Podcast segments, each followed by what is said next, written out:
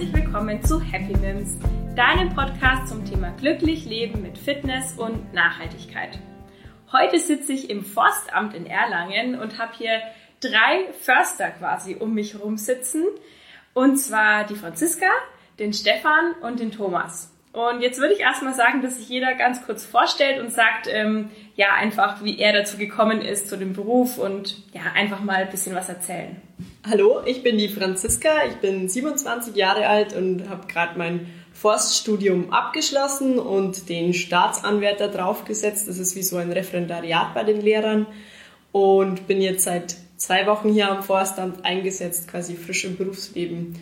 Und das Forststudium habe ich ergriffen, weil ich den Rohstoff Holz sehr toll finde. Ich bin gelernte Holzbildhauerin und da ist es dann eben hergekommen und die Liebe zur Natur und die Naturverbundenheit einfach da schon mal eine große Rolle gespielt hat.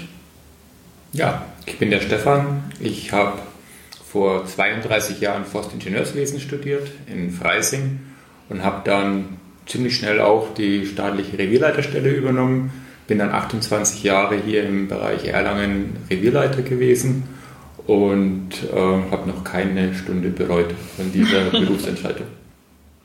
Ja, der dritte im Bunde ist äh, dann der Thomas. Ich habe äh, von 2010 bis 2015 an der Technischen Uni München ähm, am Campus Weinstefan äh, Forstwissenschaften studiert und der Grund, warum ich mich fürs Forstwissenschaftsstudium war, war einfach eine innere, eine innere Leidenschaft für das Objekt, ähm, einfach wissen zu wollen, was passiert da draußen, welche chemischen, physikalischen, biologischen Zusammenhänge stecken dahinter.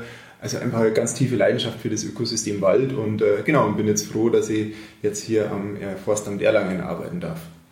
Ja, cool. Jetzt ähm, hat mich schon die Frage, ähm, wie man drauf kommt, Förster zu werden, hat sich jetzt schon mal so ein bisschen ergeben. Aber was ist denn, was sind denn eigentlich so die Aufgaben von einem Förster und was lernt man dann so im Studium? Vielleicht kannst du was sagen, Franziska.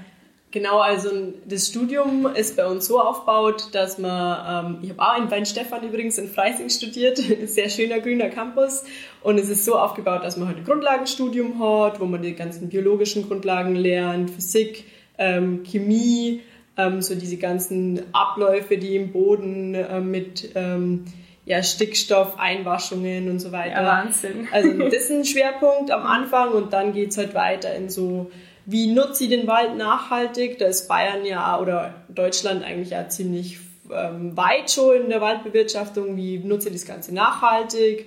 Und vertieft sie dann aber eben ein diese wirtschaftlichen Themen und die ähm, Ökonomie zu dem Thema. Genau. Weil du gerade nur mal die Frage nach den Aufgaben eines Försters gestellt hast. Also das ist tatsächlich eine spannende Frage, weil die Aufgaben wahnsinnig vielschichtig sind. Und äh, ich würde direkt den, den Anfang von unserem Gespräch mal nutzen, um, um dich zu fragen, warst denn du heute schon mal mit dem Objekt Wald in Kontakt? Heute, nee, tatsächlich nicht, obwohl ich einen Hund habe, aber ich wohne am Wiesengrund in Fürth und das ist dann immer so, so, so meine nächste Natur und ich bin meistens am Wiesengrund unterwegs. Mhm. Habe keinen Wald in der Nähe. Zuletzt am Sonntag war ich im Wald unterwegs. Ja, und trotzdem traue ich mich wetten, dass du heute tatsächlich schon mal Kontakt mit diesem Objekt gehabt hast. mit dem Objekt, es, ja. Es, es, es, dauert tatsächlich äh, bei jedem und auch bei unseren Zuhörern nicht lang. Ähm, zehn Minuten vergehen und dann äh, verlässt man das Bett und, und ist irgendwie ein Waschbecken, also das Wasser. Ähm, unsere Wasserschutzgebiete, die haben tatsächlich einen Schwerpunkt in den Wäldern. Der Waldboden ist einfach der beste äh, Wasserfilter überhaupt, den wir uns vorstellen können. Ähm, oder auch äh, das Toilettenpapier dann. Ähm, also auch äh, das kommt äh, aus dem Wald. Ähm, von daher, der Wald, ähm, auch jetzt umgibt er uns, wir, sitzen an einem Eichentisch, äh, auch der Boden ist aus Holz, also er, er ist, wenn man genauer hinschaut, umgibt er uns tatsächlich überall. Und, und weil er uns überall äh, umgibt, sind, sind auch die, die Ansprüche, die wir an den Wald haben, enorm vielschichtig und es ist eine zentrale Aufgabe für uns Förstern, den Ansprüchen dann äh, äh gerecht zu werden und ähm, den Wald äh, so zu gestalten, dass er unseren Bedürfnissen letztlich gerecht wird. Ähm, um, um, um, ein Beispiel zu geben, ähm, wir, wir machen uns intensiv Gedanken, wenn, wenn Wasserschutzgebiete ausgewiesen werden, wie da der Wald bewirtschaftet werden soll. Ähm, wir, wir jetzt vom Forstamt Erlangen machen ganz viel mit privaten Waldbesitzern. Also jeder, jeder äh, Waldbesitzer an der Karte, an der, an der Wand hängt, hängt, hängt, jetzt eine Karte. Also wir sind für den Großraum München-Erlangen, äh, Nürnberg-Erlangen äh, zuständig. Und äh, jeder, jeder Waldbesitzer äh, kann sich jederzeit an uns wenden und die, die, die schwierige Frage, wie gestalte ich denn meinen Wald jetzt und für die Zukunft ähm, mit uns miteinander in, in Kooperation zu entwickeln, ähm, wir sind oft geprägt von Fichten, vor allem jetzt bei uns Kiefernwälder. Wie kann man die in eine erfolgreiche Zukunft führen? Wie schaffen wir das, das jetzige System in ein System umzuwandeln, das zukunftsfähig ist, das vielschichtig ist, das artenreich ist? Also all diesen Ansprüchen, die wir jeden Tag an den Wald stellen, damit der Wald diese erfüllen kann. Und natürlich haben wir, und da kommen wir später wahrscheinlich noch drauf, in, in, in Zeiten des Klimawandels nochmal, nochmal ganz spezielle Herausforderungen, denen wir gegenüberstellen. Genau, da kommen wir auf jeden Fall nochmal drauf zu sprechen. Und vorher ist noch so eine Frage, wie viel seid ihr denn im Wald verhältnismäßig und wie viel seid ihr einfach im Büro und seid am Managen? Also wie kann man sich das vorstellen? Das kommt sehr auf die Einsatzgebiete an. Ja? Als Revierleiter, der wirklich draußen ähm, den Wald beförstert, würde ich sagen, war es ein Verhältnis von zwei Drittel Außendienst, ein Drittel Innendienst. Wenn man jetzt mehr im strategischen und im Leitungsdienst unterwegs ist, dann kehrt sich leider um. Und das bedauert jeder sehr, der da arbeiten muss, weil wir doch am liebsten im Wald sind. Aber dann geht es ganz schnell Richtung 80% Büroarbeit, 20% Außendienst, so in dem Verhältnis. Also es ist sehr davon abhängig, welchen, welche Funktion, welche Aufgabe man wirklich begleitet. Ja, und um das jetzt für unsere Hörer noch so ein bisschen anschaulicher zu machen, nennt doch mal so konkrete Beispiele, also jetzt wirklich ganz banal, was macht ihr dann, wenn ihr jetzt in den Wald geht? Was, also schaut ihr euch dann die Bäume an? Also wirklich mal, was macht man denn dann da? Also wir ähm, werden meistens gerufen. Das sind Waldbesitzer, die vor einem Problem stehen und Beratung anfordern. Und das Tolle bei uns ist ja, dass diese Beratung unentgeltlich ist und jeder Waldbesitzer einen Anspruch auf diese Dienstleistung hat. Und dann ist man mit dem Menschen im Wald. Und man erklärt ihm seinen Wald, man versucht in den Menschen hineinzuhören, was er denn eigentlich für Ziele hat mit seinem Wald. Und dann beginnt ein Gespräch. Und dann entwickelt man Pläne, Ziele, Vorgehensweisen, sowas. Es kann aber auch passieren, dass er eine Schule anruft und sagt, so, wir hätten gerne eine Waldführung. Ja, cool. Dann ist man waldpädagogisch unterwegs und ähm, auch da sind wir geschult. Und ähm, eine andere Situation ist Kommunalwald. Wir beförstern auch sehr viele kommunale Waldungen. Und wenn mich der Bürgermeister von irgendeiner Gemeinde anruft, für die wir zuständig sind, dann habe ich auch die Interessen der Gemeinde im Blick. Also, und die sind unterschiedlich. Manche wollen tatsächlich ihren Haushalt der Gemeinde mit dem Wald ein bisschen unterstützen. Andere haben ganz andere Ziele, wollen das streng naturschutzfachlich entwickelt haben. Ähm, aber wir sind so breit ausgebildet, dass wir letzten Endes jedem Wunsch gerecht werden können. Das klingt wirklich spannend, also echt cool. Und jetzt können wir es uns, glaube ich, auch ein bisschen besser vorstellen. Im Prinzip seid ihr so richtige Waldberater. Oder? Waldberater, Waldschützer, Waldentwickler. Ja, cool. Sehr vielschichtig.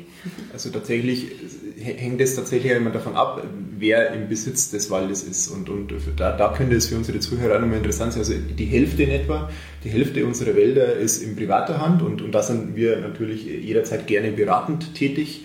Ähm, dann in etwa ein Drittel äh, gehört im, Freistaat Bayern und die verbleibenden knapp 20 Prozent dann äh, ist in der, der, äh, im Eigentum von Kommunen letztlich. Ja. Okay, und jetzt würde ich nochmal auf das Thema zurückkommen, das wir schon mal ganz am Anfang angeschnitten hatten. Wie merkt ihr denn als Förster den Klimawandel? Und es wird ja immer so ein bisschen von Waldsterben gesprochen. Was passiert da momentan? Also da kann ich ja auch einen langen Zeitraum überblicken.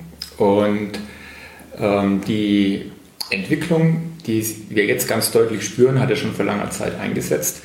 Und auch wir haben es nicht wirklich erkannt, diese, diese ersten Zeichen.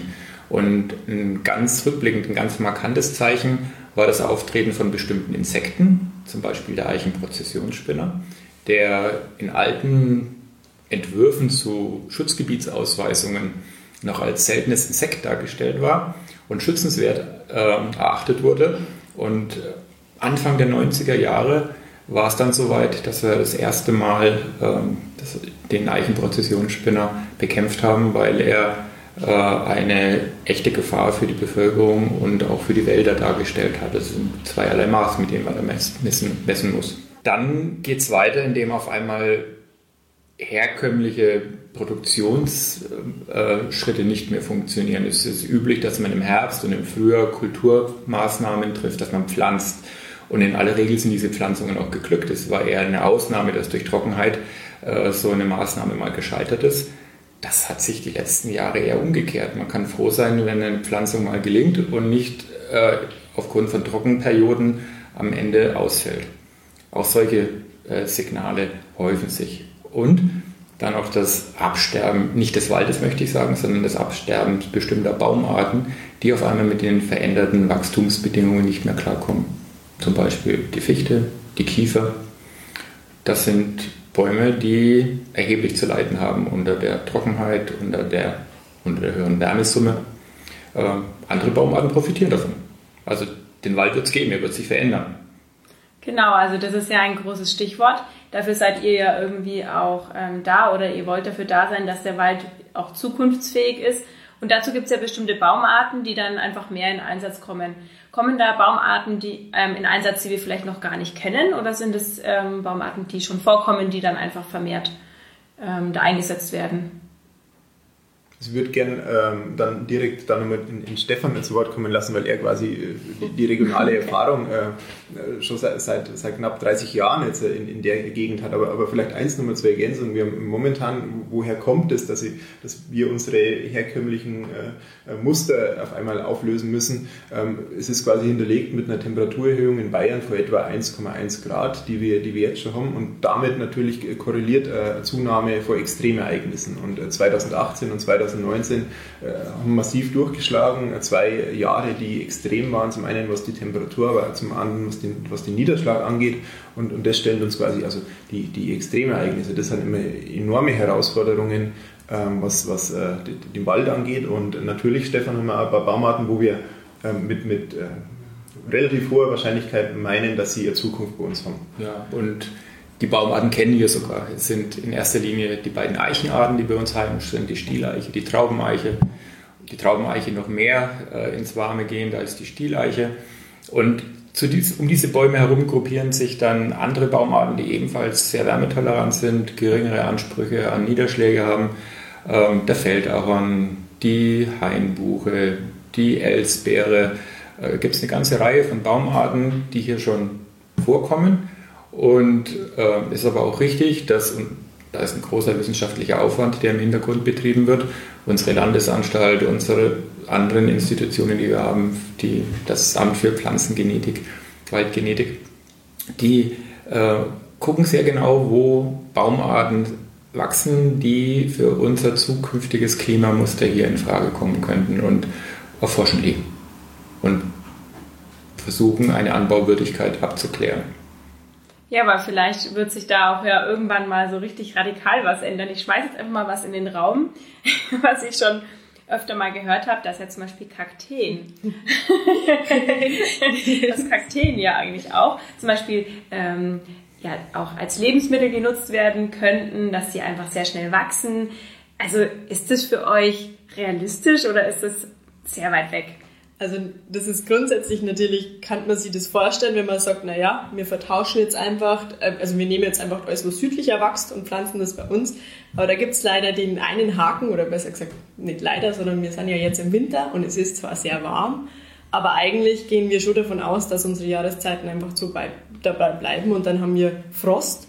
Und Frost ist für diese südländischen Baumarten oder jetzt auch Kakteen meistens ein großes Problem. Und da muss man eben schauen und deswegen auch dieser immense Forschungsaufwand, dass man dann genau ähm, so ähm, Nachbarregionen findet oder, oder halt Gebiete findet, die jetzt ähnliche Klimabedingungen haben und eben einmal unter 0 Grad, Temperaturen unter 0 Grad im Winter, ähm, weil das müssen die Bäume und vor allen Dingen auch die Knospen der Bäume ähm, eben aushalten, weil sonst, wenn, die, wenn es zu kalt wird, dann ähm, erfrieren die quasi einfach. Ja, klar, das macht dann natürlich keinen Sinn. Aber man kann es ja mal probieren, ne?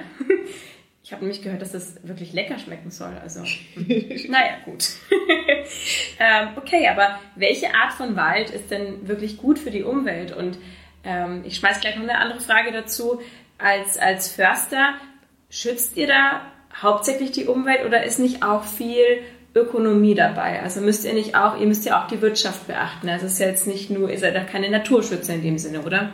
Die Frage gebe ich dir jetzt einfach nur mal so frecherweise zurück, weil das für uns ja immer ein sehr spannendes Thema ist draußen. Also was ist denn für die jetzt der perfekte Wald? Wie stellst du dir das vor? Das Förster, da ist mir da vielleicht ein bisschen vorgeprägt und deswegen ist es immer spannend, mal so, so die andere Meinung zum Hören. Ja, sehr gerne. Also für mich ist der schönste Wald wirklich so ein richtig zugewucherter und möglichst, möglichst grüner, ähm, abwechslungsreicher Wald. Mhm. Also für mich, wenn ich jetzt zum Beispiel ähm, wirklich auch ein bisschen weit in der, in der Natur unterwegs bin, ähm, in Naturschutzgebieten oder so, da fühle ich mich jetzt wohl. Und wenn ich in so einem ähm, Wald bin, der sehr einseitig sozusagen aussieht für meine, für meinen, für mein Auge, so gefühlt alles die gleichen Bäume, dann hat es für mich jetzt emotional nicht so die hohe Wirkung. Also für mich jetzt, mein Gefühl, wäre dann der schönste Wald und der natürlichste Wald so eine, wo alles wächst, so wie so ein geheimer Garten. Ja, das äh, ist schon mal ein sehr schönes Bild, das du da jetzt gemalt hast, weil im Endeffekt stellen wir uns das schon auch so in diese Richtung vor. Ich konnte es jetzt gleich nochmal an Stefan weitergeben, aber für uns ist das ähm, eigentlich so die Grundvoraussetzung, die ihr Förster schaffen will, ist ein Mischbestand, weil einfach damit, wenn viele verschiedene Baumarten, also Laubbäume und Nadelbäume vorhanden sind, einfach da dieses Risiko, das wir durch den Klimawandel dann jetzt kriegen oder einfach da ein bisschen gepuffert ist. Aber das glaube ich ist, ist, ist auf jeden Fall auch die Vorstellung, die wir so im Kopf haben, wenn wir draußen im Revier unterwegs sind. Also ich würde es auch nicht als Gegensatz darstellen, Förster oder Naturschützer, sondern ich denke, dass äh, für jeden Forstmann der Naturschutz äh, ganz zentrale Aufgabe ist. Und äh, ich denke, die, die Bedeutung des Waldes äh, ist ja vielschichtig. Also wir haben die Möglichkeit, es an der Artenvielfalt festzumachen. Wir haben die Möglichkeit, es an seinen Klimaleistungen festzumachen.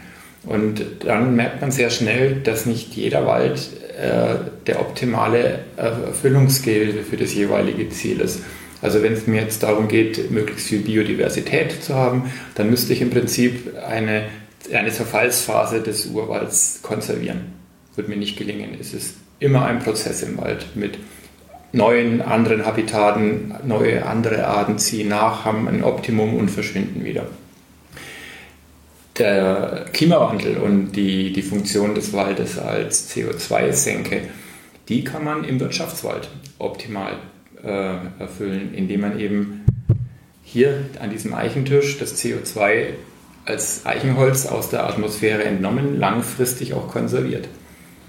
Also die Nutzung gepaart mit einer intelligenten Entwicklung von Strukturen für gewisse Lebensformen, Pflanzen, Tiere, auch Pilze, die ein eigenes Reich bilden, ähm, ist die hohe Kunst. Und diese hohe Kunst, die nennt man integrative Forstwirtschaft. Und die unterscheidet sich ein bisschen von den global leider häufigeren äh, Methoden der segregativen Forstwirtschaft, wo man strenge Schutzgebiete ausweist, aber die übrige Waldfläche mit geringen Standards bewirtschaftet, regelrecht ausbeutet in manchen Ländern. Und in Deutschland läuft es eben anders. Da hat man den hohen Anspruch, auf einem Quadratmeter Holz, alles auf einem Quadratmeter Wald, Entschuldigung, äh, Holz zu produzieren, Daseinsvorsorge zu treffen, Lebensraum zu erhalten, Biodiversität anzustreben. Und dazu braucht es, und das schließt sich der Kreis ein bisschen zur ersten Frage, sehr gut ausgebildete Forstleute. Da wollte ich eben auch nochmal einhaken, weil das mittlerweile auch ein riesiger Schwerpunkt im Studium ist. Also es hat sich definitiv da in den letzten Jahren viel entwickelt. Aber ähm, Naturschutz spielt da auf jeden Fall eine große Rolle und wie man das im Wald am besten umsetzt. Also ob das jetzt die erkennen, welches Biotop ist jetzt da oder welche Art lebt hier, ähm, spielt einfach, also nicht nur diese, dieser Nutzungsaspekt, sondern wirklich auch diesen Lebensraum Wald äh, zu erhalten und vor allen Dingen auch zu kennen und zu wissen, was, was schütze ich hier und was, wo ich denn eigentlich an natürlichen Arten hier haben. Also das ist schon ein großer Bestandteil auch. Was ich in dem Zusammenhang immer enorm spannend finde, ist, ist die Geschichte, ist die Geschichte des Waldes in, in, in Deutschland. Also wenn wir äh, 2.000, 3.000 Jahre zurückgehen, dann hätten wir da äh, Buchenurwälder. Und ähm, im Mittelalter war vor allem eins verknüpft, nämlich ein Anstieg in der Bevölkerung. Und die Bevölkerung braucht natürlich Ressourcen und die steigende Bevölkerung hat damals dazu geführt, dass wir im 11., 12. Jahrhundert die, die Phase der, der, der größten Rodungsaktivitäten äh, gehabt haben. In, in etwa im 14. Jahrhundert haben wir dann die heutige Wald-Feld-Verteilung erreicht. Ähm, aber die Wälder waren damals völlig andere. Ähm, die Äcker waren recht ertragsschwach. Ähm, sie haben einfach nicht genügend für die Bevölkerung damals produziert. Trotzdem musste man sein Vieh irgendwo ernähren und man hat sie kurzerhand die Tiere einfach in den Wald getrieben. Äh, man kann sagen, also da ist die Zeit der großen Schweinerei im Wald. Gleichzeitig hat man für, für die Einstreu im Stall ähm, die, die Waldstreu, also daher der gleiche Name, ähm, die Streu aus dem Wald hat man eingestreut. Also das war eine Phase der, der völligen Übernutzung äh, des Waldes. Äh, das ist äh, sogar so, so, weit gegangen, äh, dass man 1690 äh, das, das, Aufstellen des Maibaums verboten hat. Äh, 1738 war es dann verboten, Sonnenwendfeiern abzuhalten. Also einfach, weil, weil das Gut Holz derart knapp war, ähm, dass sich die, die damaligen äh, äh, Könige, Fürsten gezwungen äh, gesehen haben, sowas zu veranlassen. Und, und das Spannende ist, was, was ist damals passiert, das war im Endeffekt die Geburtsstunde der Forstwirtschaft und das, das, die Geburtsstunde des Prinzips der Nachhaltigkeit. Also ist, äh, vor etwa 300 Jahren ähm, ist zum ersten Mal das Prinzip der Nachhaltigkeit erwähnt worden. Also das ist ein Prinzip, das aus der Forstwirtschaft kommt vor in etwa 270 Jahren ist äh, die Bayerische Staatsforstverwaltung damals äh, gegründet worden. Also wir haben eine sehr, sehr lange Historie und ähm, wie, ich, ich glaube, dass es die Förster tatsächlich das Wort Nachhaltigkeit nicht nur in den Mund, ne nehmen. Äh, viele, viele Zeitgenossen machen das und es wird nahezu inflationär be benutzt. Ähm, aber ich glaube, dass wir tatsächlich das Prinzip nicht nur benutzt haben, sondern angewandt haben. Und äh, ein, ein, Zeugnis, glaube ich, sind, sind die Wälder draußen, die sind vorratsreicher äh, denn je zuvor. Wir führen regelmäßig Inventuren durch, wo wir äh, die Bäume vermessen, und äh, die letzte Inventur, die hat uns zum Beispiel Rekordwerte äh, bescheinigt, äh, was zum einen den Holzvorrat angeht, aber auch was so die Indika Indikatorwerte für Biodiversität angeht. Das haben wir auf einem sehr guten Weg. Also wir, wir kommen aus einer aus Zeit, viele unserer Wälder sind in den Weltkriegsviren entstanden. Ähm, da sind die Wälder übernutzt worden, sie sind mit Reparationshieben, also wirklich harte Zeit für die Wälder. Ganz große Leistung unserer Vorfahren, ähm, die damals wieder aufzuforsten ähm, mit in der damaligen Notsituation äh, solche Wälder zu begründen, also das ähm, ist eine gigantische Leistung. Ähm, damals war Klimawandel äh, ähm, und, und, das Artensterben so noch nicht vorhersehbar. Ähm, die, die, Parameter haben sich geändert, deswegen versuchen wir nachzusteuern. Und äh, die Inventur äh, beispielsweise, die letzte, hat, hat ergeben, also 76 Prozent unserer Wälder sind, sind so Mischwälder. Also wir, wir, wir, wir haben seit 30, 40 Jahren sind wir massiv dabei, unsere Wälder auf die Zukunft vorzubereiten. Äh, in den 70er Jahren war es, wo das äh, Prinzip des Klimawandels das erste Mal erwähnt ist. Also äh, in, in der großen Bevölkerung scheint es so, dass es erst jetzt die letzten Jahre angekommen ist. Unser Handeln prägt es schon seit spätestens 1990 ähm, sind wir dabei, äh, den Wald fit für die Zukunft zu machen. Und ähm, wenn wir an, an, das Prinzip der Nachhaltigkeit denken, ähm, da steckt interessanterweise also Nachhaltigkeit, da steckt das Wort Ich drin. Es ist tatsächlich jeder Einzelne gefragt. Und äh, wir, wir, wir müssen natürlich schon aufpassen, was wir mit unserer Umwelt machen, wie viel CO2, wie viel Treibhausgase wir emittieren wollen. Äh, wenn wir da ungebremst weitermachen, dann mit 3, 3 bis 6 Grad werden wir uns dann nähern, dann, dann wird es natürlich auch für den Wald schwierig. Also von daher, ähm, der, der, Wald braucht äh, tatsächlich unser Umdenken, was äh, die, die Klimaziele angeht. Ja. Das ist ein ganz, ganz entscheidender Punkt. Und wenn, wenn, man den Wald in so einer langen Tradition betrachtet, glaube ich, wird auf einmal vieles klar, warum manches so ist. Also in gewisser Weise ist er immer ein Spiegel der Gesellschaft.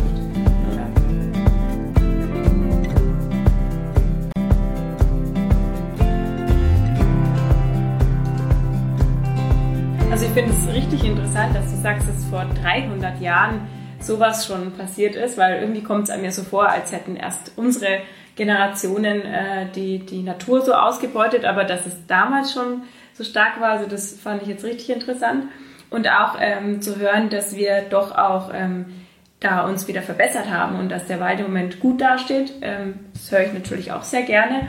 Ähm, aber mich jetzt nochmal nachhaken, ähm, welch, also was denkt ihr, was jetzt noch alles passieren muss, dass wir den Klimawandel also noch auch mit Hilfe des Waldes so ein bisschen vielleicht verhindern können, weil man hört ja immer viel Bäume pflanzen, ähm, und ja, die Leute, also dieser Aufruf, pflanzt Bäume, jetzt auch auf der ganzen Welt, natürlich nicht nur bei uns in Deutschland, da gibt es ja Länder, die sind schlechter dran als wir. Aber was sagt ihr, kann, kann der Einzelne und könnt ihr auch noch da machen, dass wir, genau, dass wir da eben gegen den Klimawandel was machen? Also der Wald, der hat tatsächlich in Zeiten von Klimawandel äh, zwei Funktionen. Zum einen ist er Klimaschütze, aber zum anderen ist er natürlich auch massiv geplagt vom Klimawandel. Ähm, um, um äh, das mal an Zahlen festzumachen, also ohne den Wald, ein Drittel von Deutschland ist bewaldet und ohne das Drittel wären unsere CO2-Emissionen nur um 14 Prozent höher. Ähm, die 14 Prozent äh, setzen sie zum einen zusammen aus, aus dem, was draußen an Holzmasse zuwächst und was auch am Boden an Kohlenstoff gespeichert wird. Und diese 7 Prozent lassen sie steigern, indem dass wir Holzprodukte verwenden. Also um ein Beispiel zu geben, ähm, in einen Kubikmeter Holz, das ist 1 Meter mal 1 Meter mal 1 Meter, so in etwa so groß wie der Tisch, wo wir, wo wir gerade vor uns sitzen, da ist eine Tonne CO2 gespeichert. Mhm. Zum Vergleich, äh, wenn man äh, eine Tonne Beton beispielsweise produziert, dann verursacht das drei Tonnen CO2. Also das sind quasi vier, vier Größenordnungen äh, dazwischen. Ähm, von daher bietet der Wald und, und die Verwendung von Holzprodukte enormes Potenzial, was unsere CO2-Neutralität angeht. Also indem, dass wir Holz ähm, mehr im, konstruktiven, also im, Baubereich einsetzen, da ist enormes Potenzial da. Ja, also auch von ähm, auch jetzt von dem wirtschaftlichen Aspekt, dass die Leute auch beim Einkaufen, beim Konsumieren auch da schon was für die Umwelt tun können. Jetzt nicht nur beim Bäume pflanzen und vielleicht auch den Garten ein bisschen besser gestalten, äh, ein bisschen umweltfreundlicher, aber auch wirklich jetzt beim Konsum, bei der Einrichtung, bei allem Möglichen. Okay. Auf jeden Fall. Ja, super Aspekt. Das, den, das, was ich nur vorhin anmerken wollte, war eben, dass eben diese Holznutzung beinhaltet, dass wir ja dieses Holz produzieren müssen oder so wollen irgendwo und dass das halt auch wieder auf auf diesen Naturschutzaspekt, dass das eben beides auf der gleichen Fläche möglich ist, weil wir dann, ähm, wenn wir das Holz draußen produzieren, aber dann wieder nutzen, ja, das quasi diesen nachhaltigen Gedanken ähm, ja, beinhaltet. Und eben auch diese Wirtschaftswälder mehr, weil der Stefan hat das ja vorhin schon mal kurz angemerkt mit ähm, CO2-Senke, so Urwälder oder so Schutzgebiete, die eben nicht bewirtschaftet werden, die haben diesen Effekt irgendwann nicht mehr sondern ähm, wenn sie das Holz quasi im Boden wieder zersetzt, dann wird dieses CO2 ja quasi wieder freigesetzt. Aha, das ist auch interessant. Ja, man, diese Wälder entwickeln sich irgendwann mal in einen Gleichgewichtszustand hinein, dass das, was sie an CO2 binden, durch Verrottung der sogenannten kalten Verbrennung auch wieder frei wird. Und wie ich vorhin schon mal versucht habe zu erklären, im Wirtschaftswald arbeitet man vor diesem Moment und nutzt die Bindefähigkeit der Wälder durch ihr Wachstum, um das CO2 dann als Holzprodukte dauerhaft aus der Atmosphäre zu entziehen. Und das ist wirklich ein beträchtlicher Effekt, vor allen Dingen, wenn man, wie der Thomas gesagt hat, auch noch diese Kompensation mit dazu nimmt, dass man oder Substitution, dass man andere Baustoffe, die viel mehr energetischen Aufwand erzeugen bei der Herstellung als Holz, eben durch Holz ersetzt. Ja? Und das ist Stahl, das ist Beton, und Holz hat hervorragende bauphysikalische Eigenschaften und es ist ein großes Bestreben auch unserer Verwaltung, Holz stärker zu bewerben mit verschiedenen Partnern, Architekten, Zimmereigewerbe und, und, und. Ja, also ich muss sagen, ich persönlich war mir jetzt noch nicht in dem Maße bewusst darüber, wie, was Holz da eben bewirken kann. Also ich war mir schon bewusst, dass es ein nachhaltiger Rohstoff ist, aber ihr habt das jetzt echt nochmal super auf den Punkt gebracht und ich glaube, vielen da draußen ist auch nochmal verdeutlicht. Also danke schon mal dafür. Und ähm, das hat jetzt auch nochmal meine Frage von vorhin so ein bisschen ähm, relativiert, wo ich gefragt habe, ob Ökonomie und Ökologie sich da irgendwie, ähm, ja, ob die sich ausschließen, aber anscheinend wirkt es ja zusammen zu dem ganzen Konzept der Nachhaltigkeit. Man muss tatsächlich immer beides miteinander denken und nicht nur die beiden, sondern die sozialen Aspekte natürlich auch mit berücksichtigen. Also wir haben 230 äh, Personen pro Quadratkilometer, eine, eine sehr hohe Bevölkerungsdichte in Deutschland und natürlich ähm, braucht man irgendwo Inseln der Ruhe. Und, und die Erholungsnutzung ist natürlich neben der Ökologie und der Ökonomie immer ein ganz entscheidender Bestandteil auch für, dem, was wir draußen machen. Also wir berücksichtigen immer alle drei äh, Faktoren und versuchen das so gut es, wie, wie, es irgendwie geht. Das ist der Anspruch für jeden Förster, dem Prinzip der Nachhaltigkeit, also den drei Säulen der Nachhaltigkeit immer gerecht zu werden. Ähm, genau, also wir versuchen den verschiedenen Interessen da ein Stück weit auszugleichen und ähm, in, in, der, in, der, in der Summe, in der Gesamtheit äh, das, das Beste für alle rauszuholen. Da hätte ich noch ein schönes Beispiel, was der Thomas jetzt gerade gesagt hat, weil wir uns intern ja auch eine Fachplanung vorgeben. Das tritt nach außen gar nicht so in Erscheinung. Aber wir haben eine Waldfunktionsplanung und da sind zum Beispiel auch Erholungswälder ausgewiesen. Und für diese Erholungswälder, es gibt zwei Kategorien, äh, sind dann für uns bindend auch Planungsziele formuliert. Also, dass man beachtet, äh, Besucherverkehr zu lenken, dass man bei der Holzernte die Waldästhetik äh, äh als wichtiges Gut auch schont und beachtet. Das, das sind alles so Dinge, die haben wir im Hinterkopf. Und wenn immer wir draußen was planen, was irgendwann mal darin mündet, dass Holz verkauft werden kann, zu irgendwelchen Produkten veredelt wird, schauen wir, dass wir bei der Bereitstellung dieses Holzes diese Aspekte auch sichern. Ja, finde ich super, weil ich selber auch gerne im Wald unterwegs bin und es sehr erholsam empfinde. Also auf jeden Fall ein wichtiger Aspekt. Ähm, dazu passt jetzt aber ein, ein Zitat ganz gut, das ich mir rausgesucht habe bei der Recherche zum Thema Wald. Und zwar den Peter Wohlleben, den kennt ihr bestimmt.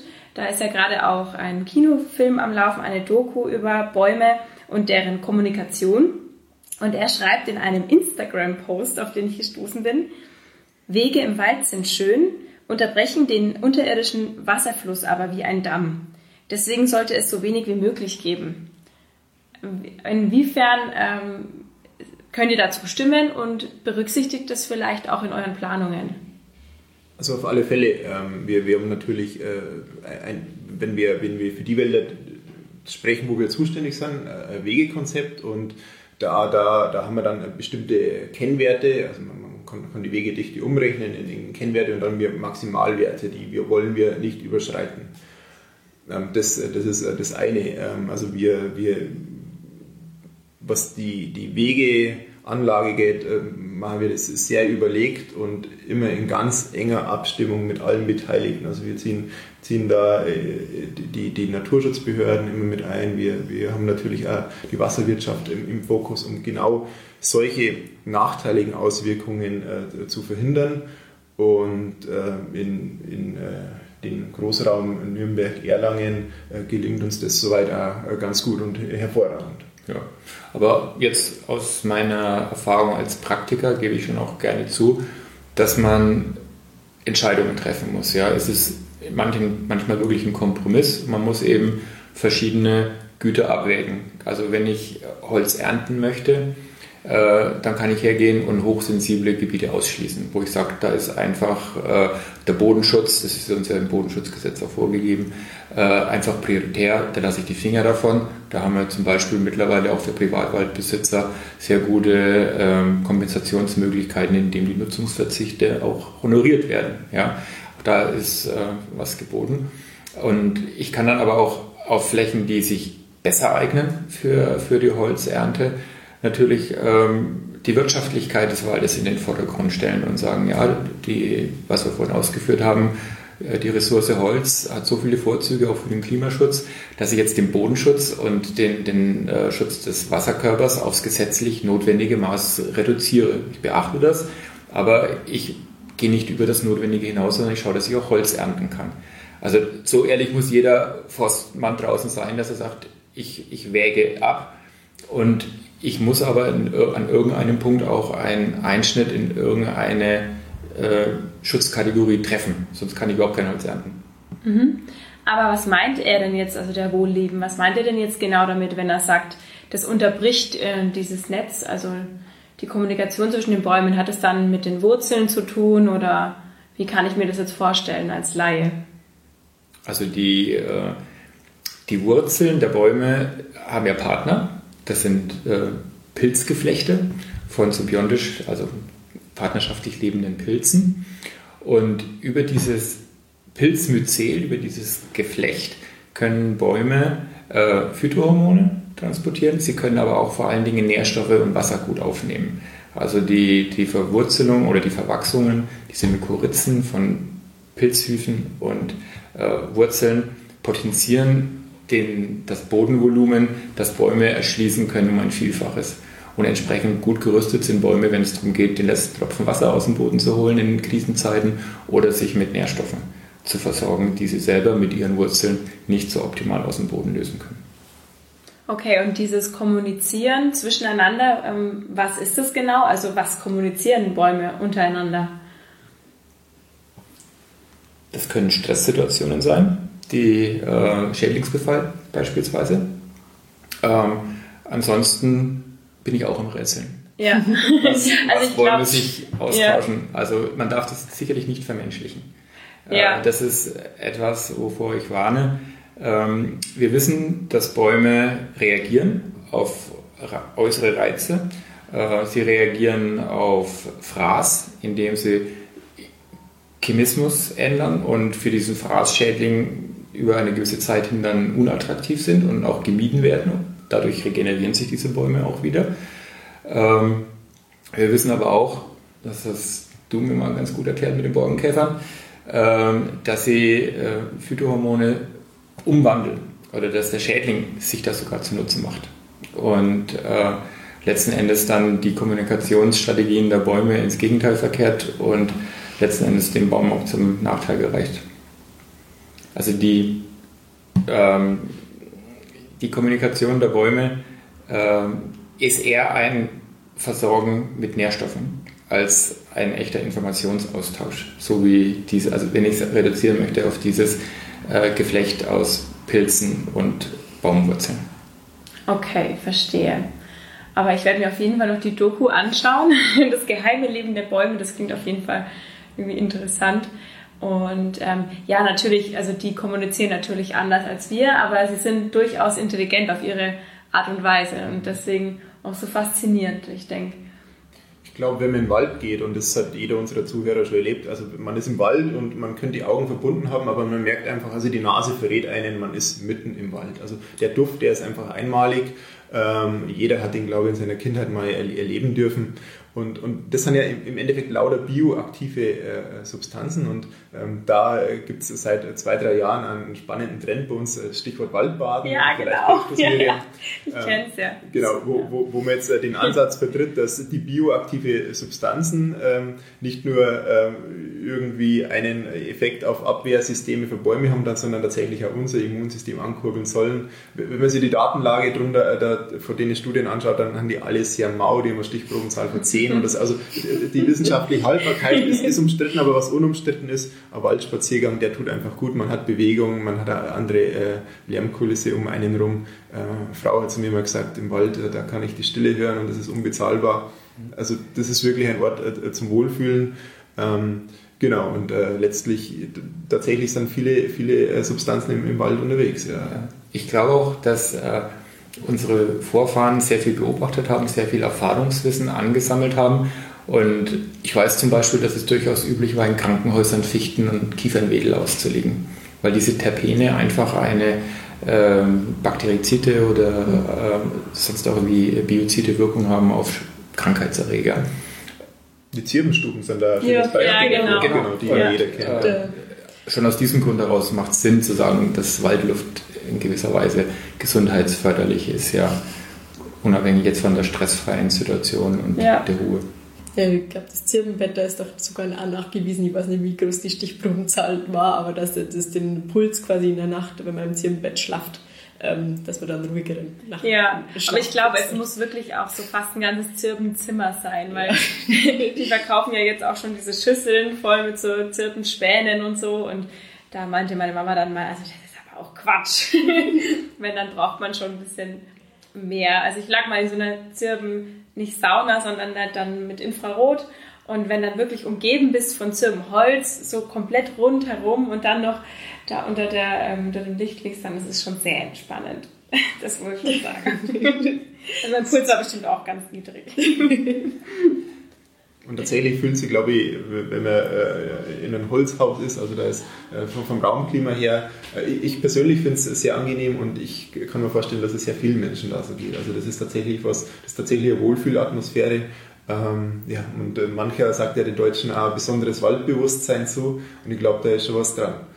Ja, ich glaube, da ist was dran, aber da kann bestimmt auch ähm, können auch bestimmt viele Leute noch auch noch ein bisschen mehr dafür tun oder öfter mal. Also ich selber denke es mir auch oft, ich würde voll gern viel öfter in den Wald gehen. Also ja, ist einfach eine schöne Sache.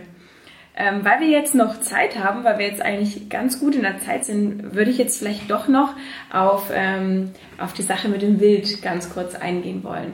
Also es ist ja so, dass ähm, durchaus wild geschossen werden muss, damit ähm, das den Bäumen auch gut geht. Also wie läuft es ab? Ähm, wer regelt es? Also der Wald, ähm, den müssen wir als Förster als Ökosystem betrachten. Und in das Ökosystem Wald, da gehören natürlich viele Lebewesen. Das, da, da, gehört das Wild dazu, äh, Rehwild, Schwarzwild äh, und so weiter. Da gehören äh, Bäume dazu, ganz verschiedenartige. Da gehört die, die krautige Flora, also das Moos und, und, und verschiedene Kräuter, die am Boden wachsen. Ähm, all, all das gehört dazu. Natürlich auch der Boden, weil wir vorher im Boden waren. Und ähm, unser Ziel als Förster ist es, immer dieses Ökosystem als Ganzes zu betrachten und es im Balance zu halten. Ähm, wenn wir uns an, an, die, an die Waldgeschichte äh, zurückdenken, dann war Deutschland früher quasi fast vollständig bewaldet und jetzt haben wir das System aus dem Gleichgewicht gebracht. Wir haben den Wald auf 30, also in Bayern sind 36 Prozent der Fläche zurückgedrängt und jetzt gilt es, dieses System stabil zu halten. Und ähm, da, da gehört es, um, um den Wald in eine erfolgreiche Zukunft zu führen, natürlich schon auch dazu, dass sie der Wald in, in, in, in Sachen Bäume äh, verjüngen kann. Ähm, und da hat äh, die äh, da ist es so, wenn die, die Wilddichte, die, ist zu viele Rehe beispielsweise im Wald sind, dann wird jeder Keimling, also der Same fliegt runter, keimt und äh, natürlich so, so Keimlinge, auch äh, manche, manche Zeitgenossen von uns Menschen essen ja äh, Keimlinge, Sprossen ganz gern. Also auch fürs Rehwild ist das ein Leckerbissen. Und ähm, da ist es so, dass äh, zum Beispiel ähm, wenn man was nicht so oft kriegt, ähm, das ist, kennt vielleicht auch jeder, wenn man mal sich was Besonderes gönnt im Laden, dann, dann ist das äh, was, was, was Besonderes. Und wenn man an die Verjüngung unserer Wälder denkt, da wollen wir möglichst viel über Naturverjüngung erreichen. Also die Bäume, die da sind, die sollen sie wieder verjüngen. Ähm, gleichzeitig wollen wir und müssen wir aber andere Baumarten wieder in, in den Wald bekommen, Stichwort Klimawandel. Und äh, die Herausforderung ist jetzt, äh, den äh, Rehwildbestand äh, so nachhaltig zu gestalten, zu bejagen, dass die Bäume, die aufwachsen, ähm, dann tatsächlich auch hochwachsen können. Und das Seltene, das ja auch beim Rehwild dann analog zu uns immer wieder begehrt ist, ähm, dass das nicht immer wieder sofort abknabbert wird und somit wir quasi in der nächsten Waldgeneration eine Monokultur hätten. Also das wäre für das Ökosystem in der Summe ähm, dann nachteilig. Also wir, wir hätten es dann aus der Balance gebracht. Also das ist, das ist quasi die Leitschnur, die uns äh, da immer wieder äh, prägt, prägt und an, an denen ähm, messen wir ein Stück weit die Wilddichte. Wir müssen uns auch bei unserer eigenen Verantwortung nehmen. Wir haben diese Landschaft komplett verändert. Wir leben in einer Kulturlandschaft, das ist keine Naturlandschaft mehr. Das Reh ist aber ein Musterbeispiel eines Kulturvolkers. Wir haben also aus diesen Urwäldern äh, diese Kulturlandschaft gemacht und damit die Lebenssituation für das Rehwild optimiert. Und wenn äh, wir haben den Zugang zur Energie erleichtert, indem wir die grüne Masse aus den Buchenkronen aus 25 Meter Höhe auf 30, 40, 50 Zentimeter Ackerfruchthöhe gebracht haben.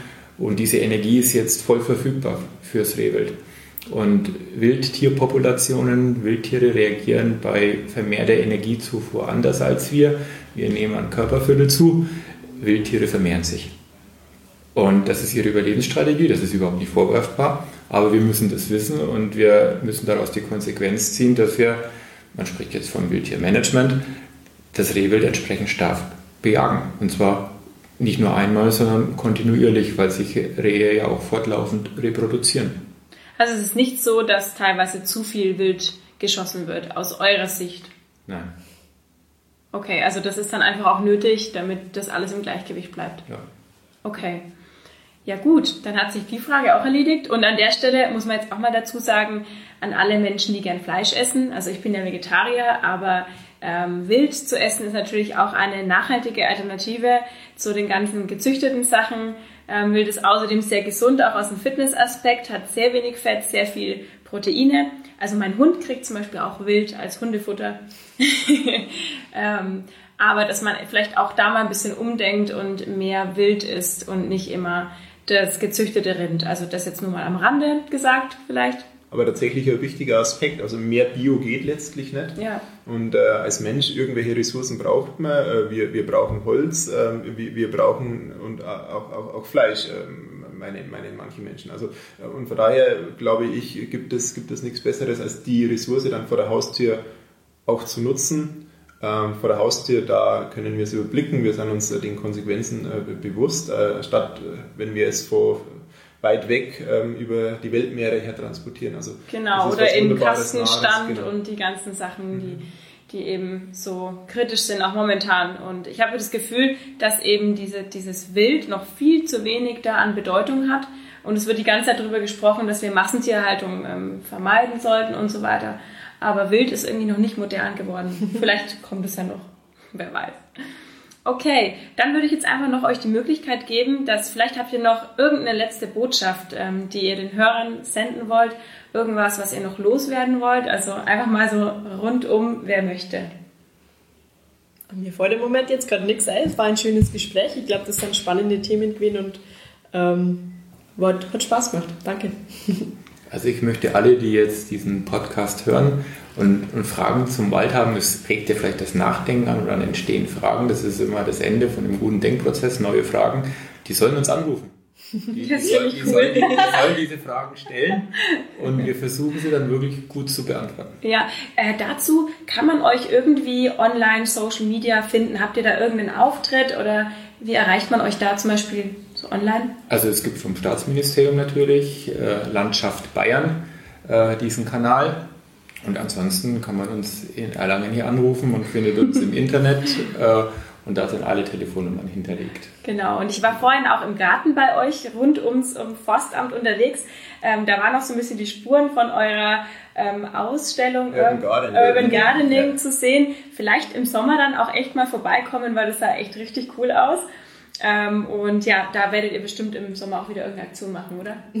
Wir machen uns gerade fleißig Gedanken. Äh, die Franziska ja. lacht schon, genau, wir ja. sind gerade fleißig dabei. Ähm, und na natürlich, also ich kann mit Stefan nur anschließen, wir, wir sind ähm, für den Wald da, wir sind für die Menschen da.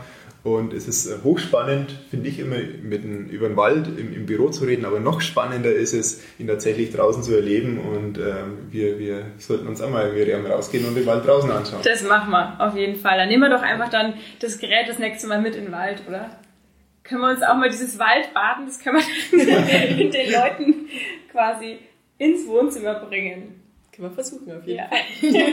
ich würde es dann am Mai-Morgen machen, dann hat man ein Konzert ohne Ja, oh je.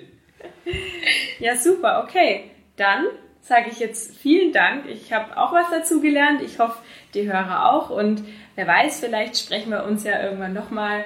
Wenn, die, wenn ihr jetzt Fragen habt, ähm, dann könnt ihr mir natürlich auch diese Fragen stellen und Vorschläge machen für weitere Podcasts. Da bin ich immer offen. Und ja, dann bis zum nächsten Mal und dann noch einen schönen Abend oder einen guten Start in den Tag.